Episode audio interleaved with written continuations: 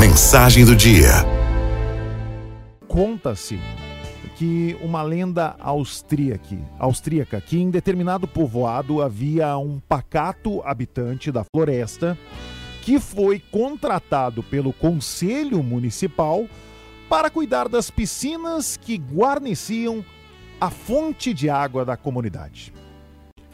O cavalheiro, com silenciosa regularidade, inspecionava as colinas, retirava folhas e galhos secos, limpava o limo que poderia contaminar o fluxo da corrente de água fresca. Ninguém lhe observava as longas horas de caminhada ao redor das colinas, nem o esforço para a retirada de entulhos. Aos poucos, o povoado começou a atrair turistas. Cisnes grandiosos passaram a nadar pela água cristalina. Rodas da água de várias empresas da região começaram a girar de noite.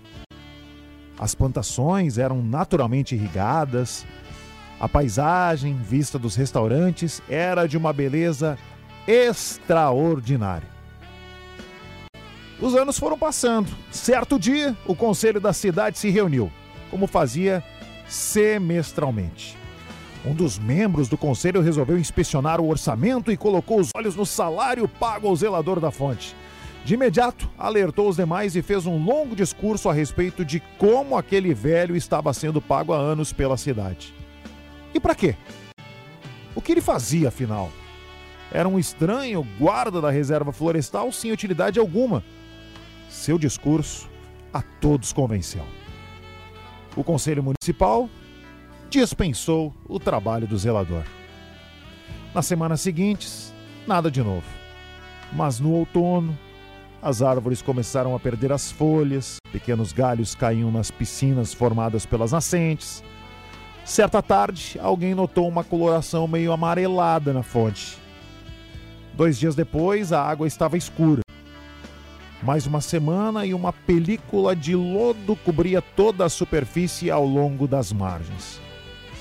O mau cheiro começou a ser exalado, os cisnes migraram para outras bandas, as rodas de água começaram a girar lentamente, depois pararam. Os turistas abandonaram o local, a enfermidade chegou ao povoado. O Conselho Municipal tornou a se reunir em sessão extraordinária e reconheceu o erro grosseiro cometido. Imediatamente tratou de novamente contratar o zelador da fonte.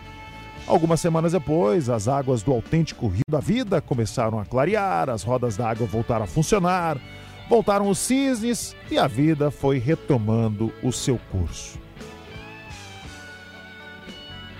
Assim como o conselho municipal da pequena cidade, Somos muitos de nós que não consideramos determinados servidores. Aqueles que se desdobram todos os dias para que o pão chegue à nossa mesa. O mercado tem as prateleiras abarrotadas. Que os corredores do hospital e da escola se mantenham limpos. Há quem limpe as ruas recolha o lixo, dirija o ônibus, abra os portões da empresa. Servidores anônimos. Quase sempre passamos por eles sem vê-los, mas sem seu trabalho, o nosso não poderia ser realizado ou a vida seria inviável. O mundo é uma gigantesca empresa onde cada um tem uma tarefa específica, mas indispensável.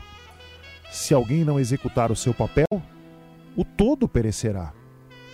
Dependemos um dos outros. Eu vou repetir. Dependemos uns dos outros para viver, para trabalhar e para sermos felizes.